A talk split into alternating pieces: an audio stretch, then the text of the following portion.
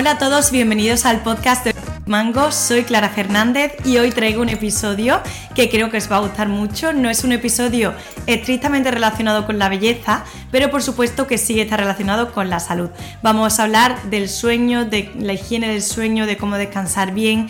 Es un tema que me parece fundamental y antes de entrar a los detalles de, este episodio, recordar el patrocinador del podcast, nuestro mecenas, que es farmalglobo.com, nuestra farmacia online. Sabéis que tenéis activo un código del 10 10% de descuento por ser escuchantes oyentes del podcast, que es Holistic Podcast, todo junto y en mayúscula.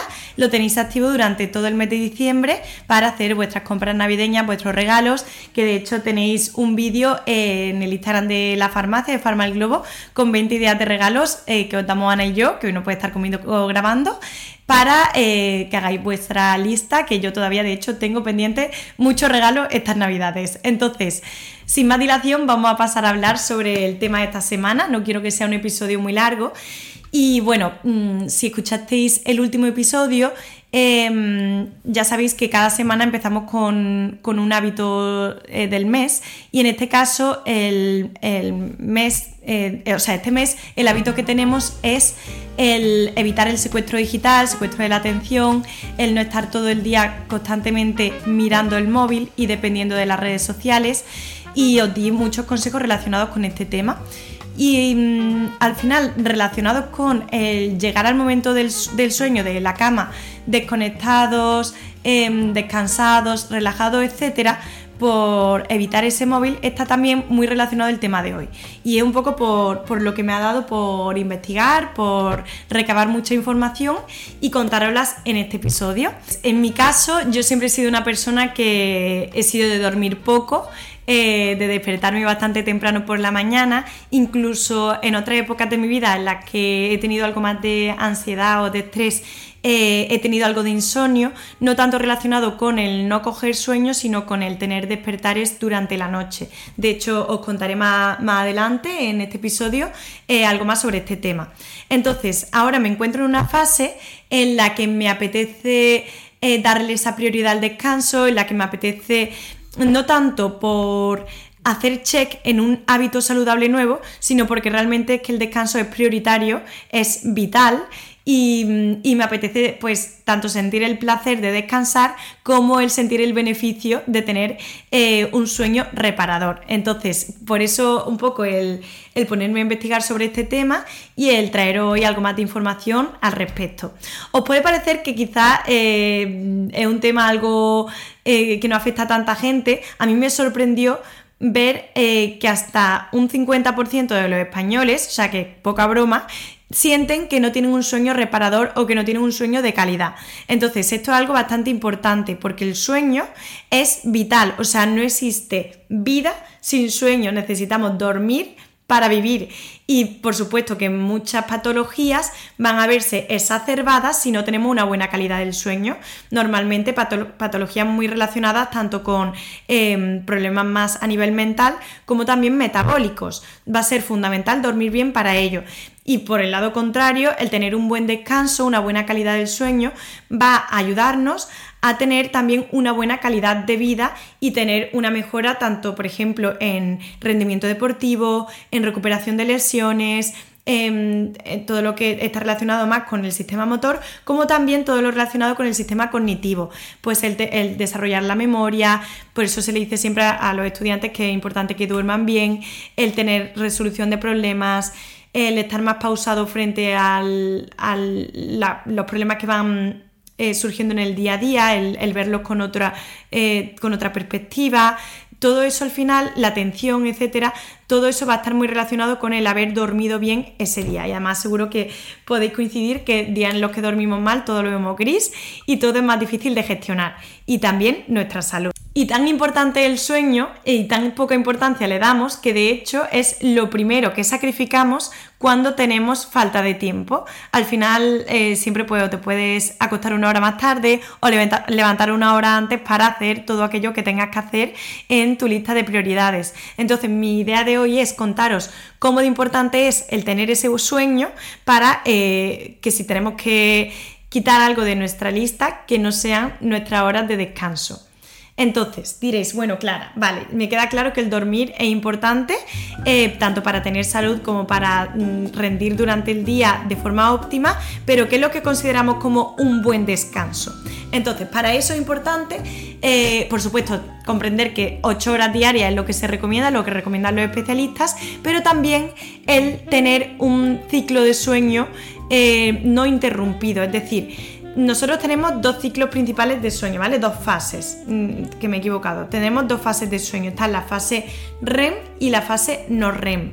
La fase no REM es la primera que se da. Dentro de esa fase tenemos cuatro fases. Las dos primeras están más relacionadas con un sueño ligero. Es el primer sueño que adquirimos en la noche, ese que todavía pues escuchamos un ruido fuerte podemos despertarnos. Es esa primera fase de somnolencia en la que empezamos a quedarnos dormidos y em, que eh, seguidamente entramos en una fase de sueño más profundo dentro de esta fase no REM que es en la que ya nuestro pulso, nuestra función renal, nuestras funciones metabólicas, nuestra digestión, etcétera, se ven ralentizadas, se ven algo más paradas y empezamos a entrar en un sueño más profundo y más reparador. Una vez que ha pasado esta segunda fase, entramos en la fase REM, que os sonará mucho por las películas, en la fase en la que se dan los sueños. De hecho, si tenemos un, sueño em, que recordemos cuando nos despertamos es porque ese sueño eh, hemos pasado por esa fase eh, REM en la que, en la que sobre todo eh, va a estar muy activo el cerebro, ¿vale? Va, vamos a tener mm, mucha reparación a nivel cognitiva en esta segunda fase del sueño, ¿vale? En, en la fase REM. En esta fase es en la que se procesa todo lo que es el aprendizaje y también nuestras emociones. Entonces, tenemos claro que tenemos que dormir idealmente 8 horas, pero también estas dos fases que hemos comentado tienen que ir sucediéndose una detrás de la otra continuamente durante la noche. Cada ciclo dura aproximadamente una hora y media, dos horas. Pues lo ideal es que se cumplan varios ciclos de estas fases para que tengamos un sueño reparador. Las primeras fases van a estar más relacionadas con todo lo que es el, mm, la reparación, por así decirlo, de nuestro sistema motor, de nuestros músculos, nuestras articulaciones, nuestro sistema inmunológico, ¿vale? Todo esto se da en la fase no REM y luego la fase REM, como hemos visto, será la reparación de todo lo relacionado con la atención, la memoria, el sistema cognitivo, las emociones, etc.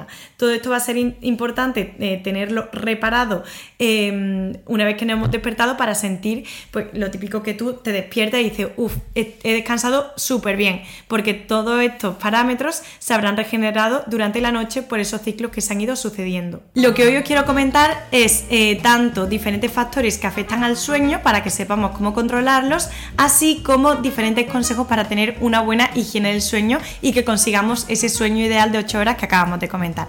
Entonces, primer factor que afecta a nuestro descanso van a ser eh, la exposición a luz y a oscuridad, ¿vale?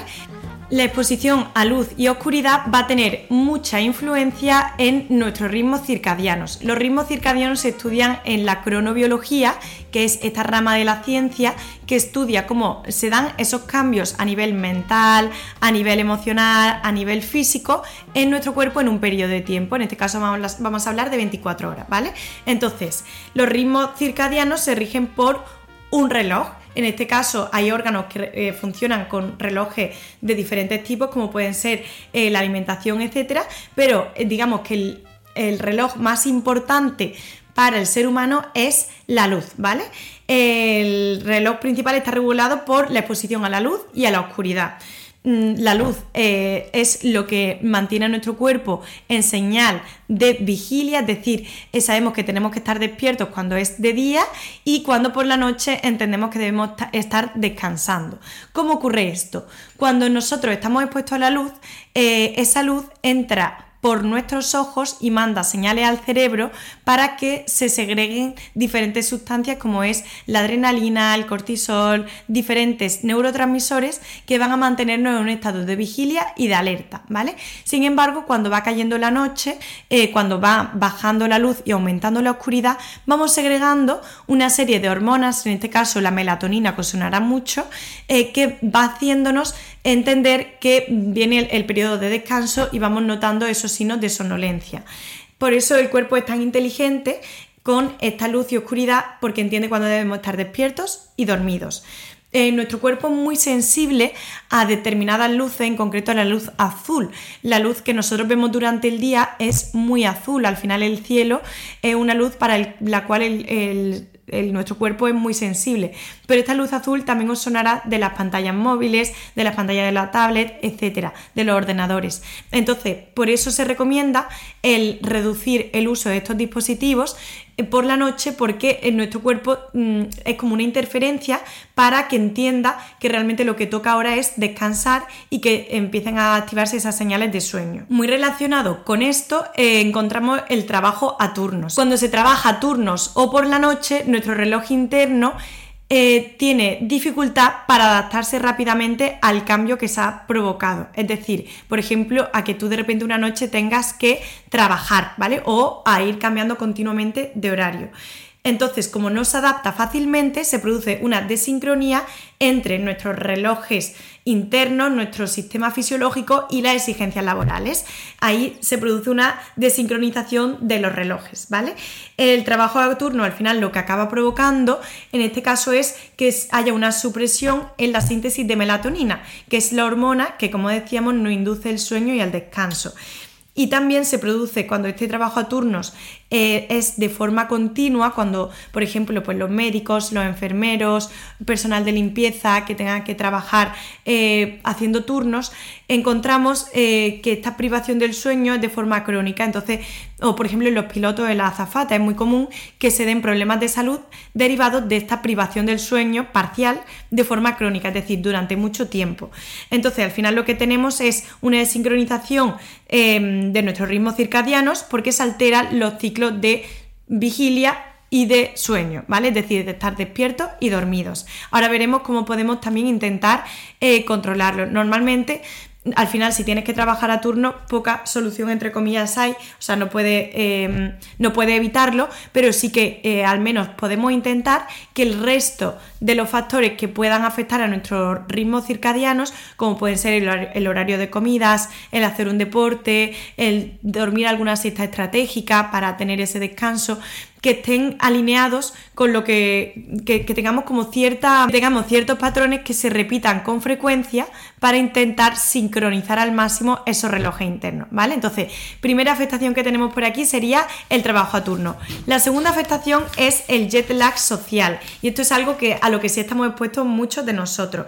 Al final, nuestros patrones de sueño, nuestro ritmo circadiano no entiende de fines de semana o de vacaciones y al final muchas veces eh, todas las semanas estamos durante uno, dos días a la semana durmiendo con un desfase de dos, tres horas, de, eh, o sea, mal durmiendo, mal descansando y eso por supuesto que también afecta a la salud y a muchos problemas especialmente metabólicos, es decir, relacionados con, em, la, con el azúcar, con el peso, con el colesterol, etcétera. Eh, al final, pues nos despertamos una hora diferente, mm, bebemos más alcohol, tenemos cambios en la dieta, que todo eso hace que el descanso sea peor y cuando esto es algo repetido todos los fines de semana puede acabar afectando a nuestra salud. Em, entonces, yo os cuento, mm, nosotros al final pues eh, tenemos, tenemos nuestros amigos, nos encanta salir, eh, pero sí que algo que nos echa para atrás y que últimamente... Mm, estamos intentando evitar es que por el hecho de salir a ver amigos, eso signifique el mm, dormirte a las tantas, tomarte copas o más alcohol de la cuenta y el ya al día siguiente estar destrozado o tener resaca, porque seamos realistas, al final no tenemos 18 años, si bebe alcohol al día siguiente muy probablemente tenga resaca. Entonces, eh, aparte de nosotros proponernos eh, o sea, no queremos dejar de ver a nuestros amigos, pero sí hacer un ejercicio de mm, controlar un poquito más el alcohol que ingerimos, eh, la hora en la que nos vamos a dormir. Mm, y también relacionado al final con este jet lag social, que al final eh, si estamos continuamente todos los fines de semana exponiéndonos a esto, cuando no es una boda, es una cena o es un cumpleaños o un bautizo una comunión, estamos continuamente desincronizándonos y perdiendo el ritmo, que al final el cuerpo se resiente y... O sea, al final lo más obvio es el pasar los primeros días de la semana algo más cansados, pero también tiene otras consecuencias a nivel metabólico em, que es importante tenerlas en cuenta. Entonces, no significa no hacer vida social, sino el em, ser un poco más inteligente a la hora de qué tipo de vida social llevar. Hay planes que se pueden hacer de día, planes que se pueden hacer más relacionados con la naturaleza, el salir a tomar un café, pero no por querer hacer vida social, estar sacrificando el descanso o en general nuestra salud. Entonces, eso sería todo lo relacionado con eh, la exposición a luz-oscuridad y también hablando un poquito del jet lag social y de los trabajos a turnos. El segundo factor que va a afectarnos al sueño es el café. Al final el café todos lo amamos, o sea, yo me declaro adicta al café. Eh, nada me puede gustar más que despertarme por la mañana y tomarme una tacita de café, es uno de los principales motivos por los que me levanto. Reconozco que para mí es una pequeña droga y al final por todo es conocido que el café eh, nos ayuda a tener ese estado de alerta, de vigilia, estar despiertos y reducir la somnolencia. ¿Por qué lo hace? Porque el café es un estimulante. El café lo que hace es inhibir los receptores de adenosina. La adenosina es una molécula que vamos liberando durante el día eh, conforme vamos decastando nuestra energía, pues con las actividades físicas, las actividades mentales, el trabajo, etcétera, vamos generando esa adenosina que cuando la acumulamos, por así decirlo, es cuando se producen esos estados de somnolencia y eh, inducimos el sueño el café lo que hace es inhibir esos receptores, por lo tanto tenemos eh, menos sensibilidad a la adenosina y por lo tanto menos sensación de sueño, ¿vale? Porque lo entendáis con unas palabras fáciles. ¿Qué ocurre? Que el café eh, tiene una vida media bastante larga, una vida media de 4 o 9 horas. Vida media significa el tiempo que tarda en em, metabolizarse la mitad, ¿vale? De, de la dosis. Por lo tanto, Imaginaros que si nosotros nos tomamos un café a las 6 de la tarde, ¿vale? Em, seguramente a las 12 de la noche todavía no lo habremos metabolizado, todavía podemos estar eh, afectados por esa mm, dosis de cafeína. Por lo tanto, lo que se aconseja es limitar el consumo de café eh, por lo menos 6 horas antes de dormir, pues que si te acuestas a las 11 de la noche, que tu último café del día sea como muy tarde, a las 5 de la tarde, ¿vale? Em, además, cada vez se ha visto más estudios, o sea, que aunque el café lo amemos y sea una muy buena herramienta durante el día, las personas que consumen café y que mm, por la tarde y que ven afectado la calidad del sueño, ¿vale? Em, al final lo que puede provocar es o sea, si nosotros nos tomamos un café por la tarde y dormimos peor, por la mañana estaremos más cansados, ¿vale? Tendremos un menor descanso y tendremos más necesidad de volver a tomar café. Al final es un círculo vicioso que estamos tomando café para no sentirnos cansados y a la vez durmiendo peor, por lo tanto despertándonos más cansados, ¿vale? Es algo bastante, bastante obvio. Em, además también se ha asociado esta cafeína cuando se toma en altas dosis con problemas de patrones de sueño. O sea, al final em, tanto la disminución del sueño total que tenemos como eh, la dificultad a la hora de coger sueño, es decir, de iniciar el sueño, como de mantenerlo durante la noche, ¿vale? Es decir, tener un aumento en los despertares durante el sueño. ¿Cuál sería la dosis ideal de cafeína? ¿Qué es lo que lo mejor que podemos hacer con el café? Normalmente el máximo que podemos consumir es 400 miligramos diarios, eso es como la dosis máxima que para que hagáis una idea son como 4 cafés diarios. Vamos a considerar que un café medio suele tener unos 100 miligramos de cafeína. Lo ideal tomar unos dos cafés diarios, o sea, vamos a poner que, o sea, si no se toma cafeína no pasa nada, lo ideal tomar dos cafés, lo máximo tomar cuatro, ¿vale? Sabiendo que ese segundo café idealmente consumirlo antes de las 4 de la tarde para que no veamos afectado nuestra calidad del sueño. Entonces, con eso tendríamos también el apartado de la cafeína bastante em, abordado, sabiendo cómo puede afectarnos y cuál es la dosis ideal que debemos consumir. Y vamos allá con el siguiente factor, que en este caso va a ser el deporte. Ya sabemos que el sueño es fundamental para la recuperación muscular y aumentar el rendimiento deportivo. Ya os decía que hay muchos estudios eh, que demuestran la necesidad de que los deportistas de, eh, de, alto rendimiento tengan un buen descanso, incluso suplementación relacionada con este tema. Pero en el sentido contrario, es algo bidireccional, ayuda al deporte al descanso, pues lo vamos a ver. Entonces, el ejercicio físico mm, lo consideramos como la mejor pastilla, eh, la mejor medicina para muchos males, tanto para patologías metabólicas, para patologías eh, más emocionales o más, de, eh, o más mentales, etc. Pero también para el sueño va a tener mucha relación. La dosis perfecta que se ha visto que debemos tener de deporte semanal para que tengamos una buena respuesta en cuanto al sueño son 150 minutos semanales, ¿vale? Que al final es como si hiciéramos media hora cinco veces a la semana de deporte. Eh, sí es cierto que hay que ver también cuándo realizamos este deporte. Lo que no se aconseja es realizar un deporte de alta intensidad de 2 a 4 horas antes de irnos a la cama, ¿vale?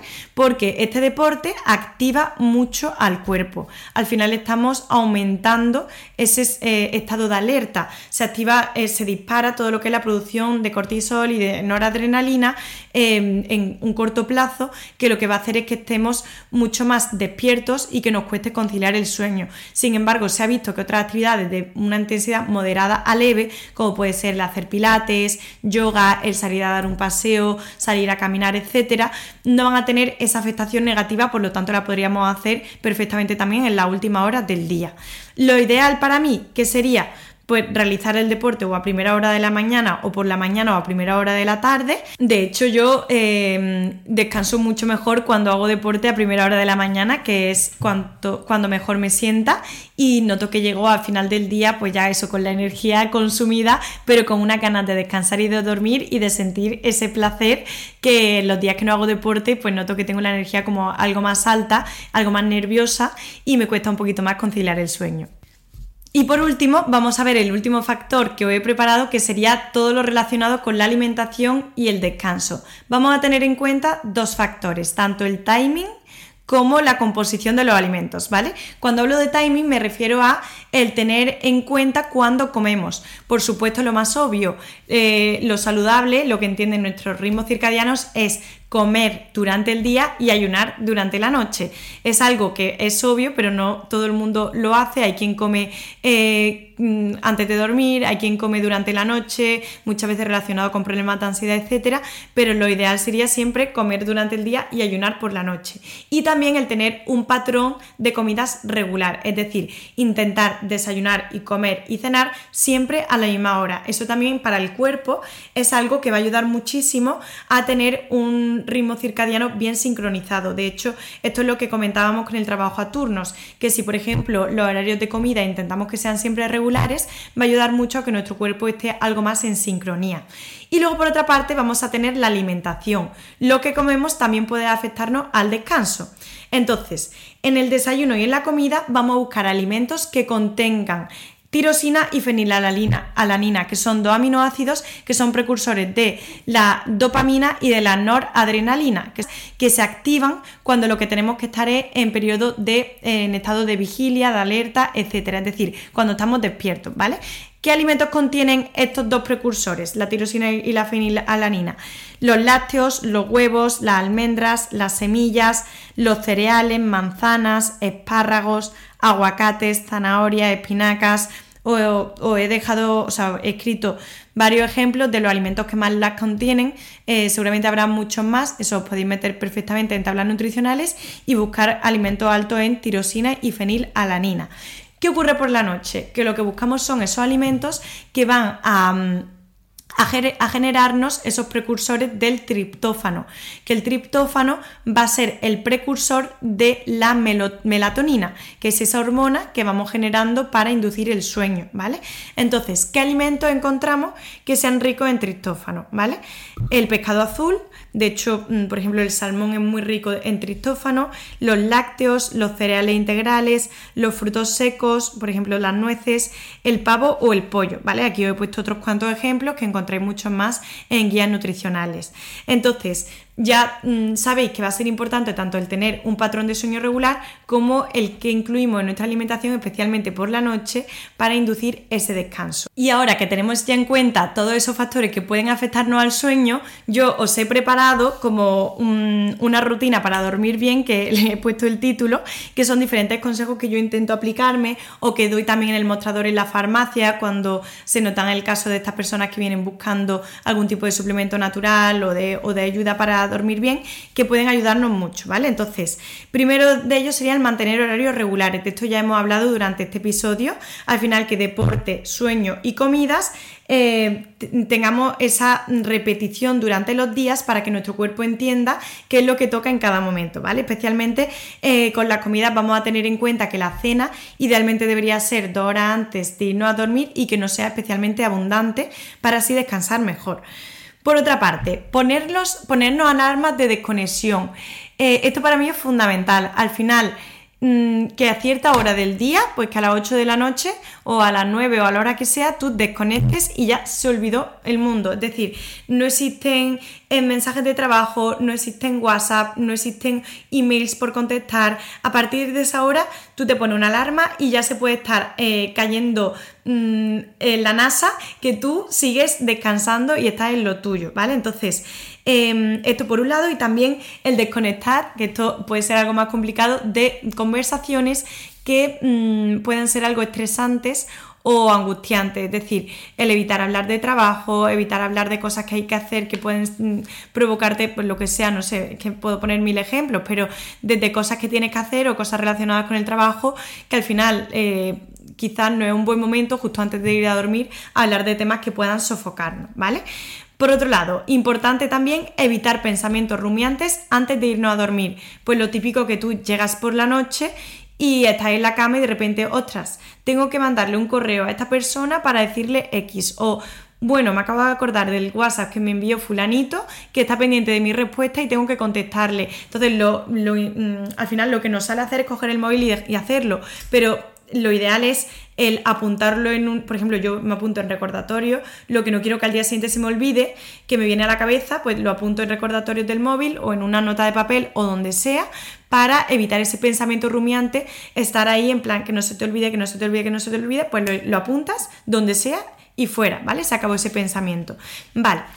También eh, me gusta tener una rutina de luces. Eh, al final, como hemos visto, lo ideal es exponerse a la luz durante el día eh, para mantenernos despiertos y estimular esas, em, esas señales que nos van a activar y eh, también, pues, por ejemplo, hacer deporte al aire libre, el tomarnos un café en la calle. Yo esta mañana, por ejemplo, he intentado la, rutina de deporte que tenía pensada, eh, que la podía hacer tanto en el interior del gimnasio como en el exterior, pues la he hecho al exterior. Al final, pues también para ese ritmo circadiano, para estar un poco más en contacto con el aire, con la luz, etc.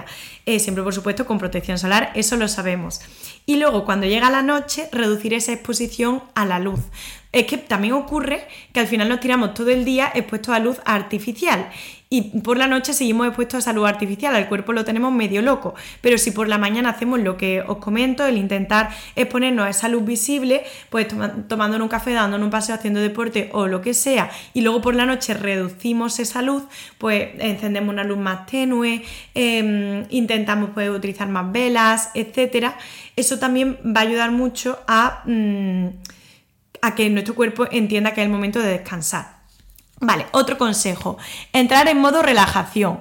Vale, aquí eh, yo algo que, ya os conté, creo que en el último episodio, es que mm, estoy, o sea, para mí meditar es algo complicado, o sea, tampoco me he puesto a intentarlo seriamente, pero cuando lo intento no es algo que a priori mm, me sea fácil. Entonces lo que intento es eh, relajarme o entrar en esa meditación, en ese estado de conciencia con otro tipo de actividades. Por ejemplo, el darme un baño, el poner una música relajante, una luz tenue, una vela, el tomarme una infusión. Me ayuda mucho también a entrar, a entrar en ese estado más de calma.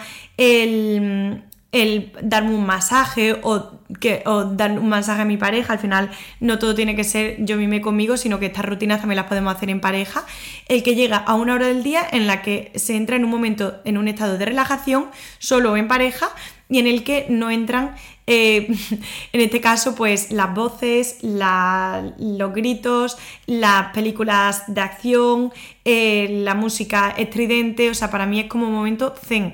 De hecho, mm, es algo que, me funciona bastante el no exponerme a estas cosas que son como un poco más angustiantes. Y cuando veo películas o series que son pues o de crímenes o de etcétera, mm, sé que me vienen peor para el descanso. Entonces, eso también, el entrar en este modo relajación on, nos puede ayudar mucho a descansar mejor, por supuesto.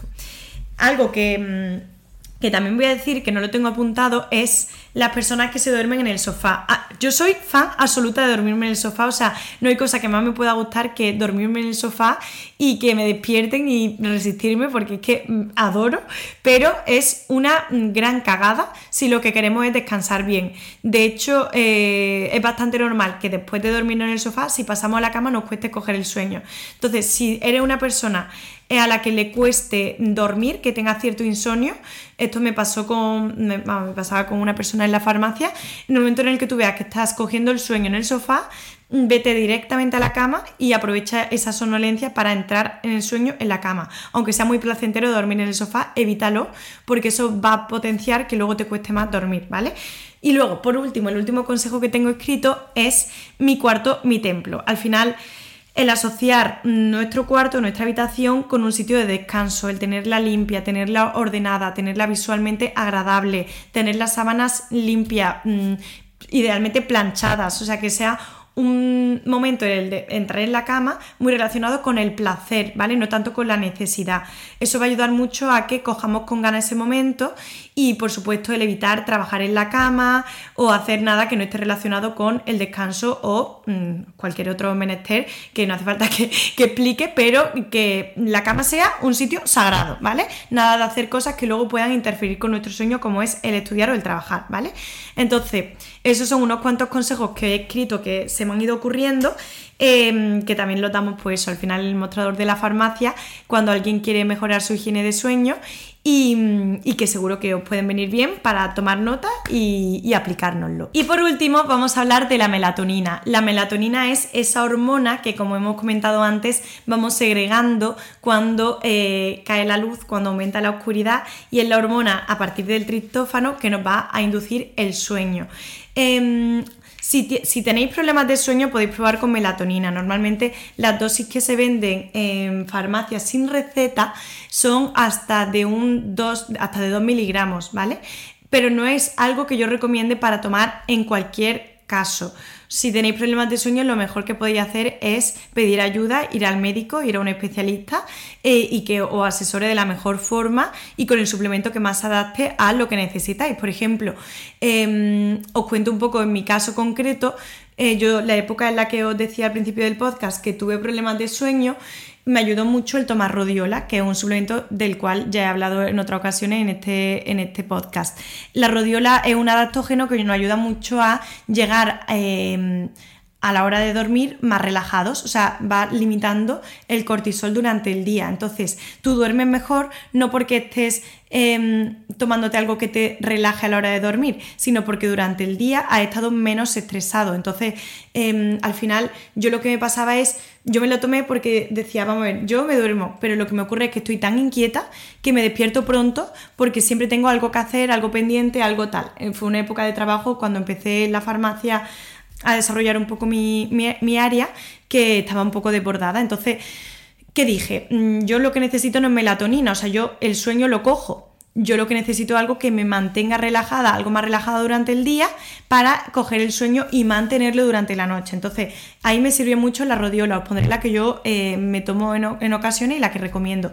La melatonina, sin embargo, la veo más para otro tipo de perfil, por ejemplo, para lo que comentábamos, personas que trabajen a turnos, para pilotos o azafatas, que también tienen esos problemas de, horarios, de jet lag, eh, que les puede venir muy bien el tener esta hormona Em, esta toma no de forma crónica y continua en el tiempo, sino pues por temporadas, que les puede ayudar mucho a tener esa, de nuevo, esa sincronización circadiana y que el cuerpo entienda cuándo tiene que dormir y cuándo tiene que estar despierto, ¿vale?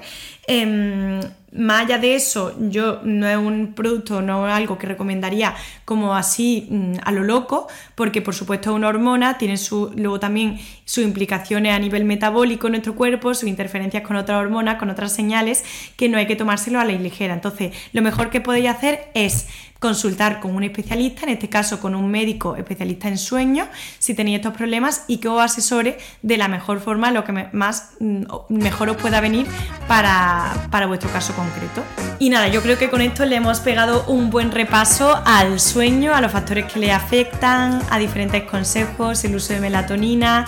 Espero que este episodio algo más diferente os haya gustado.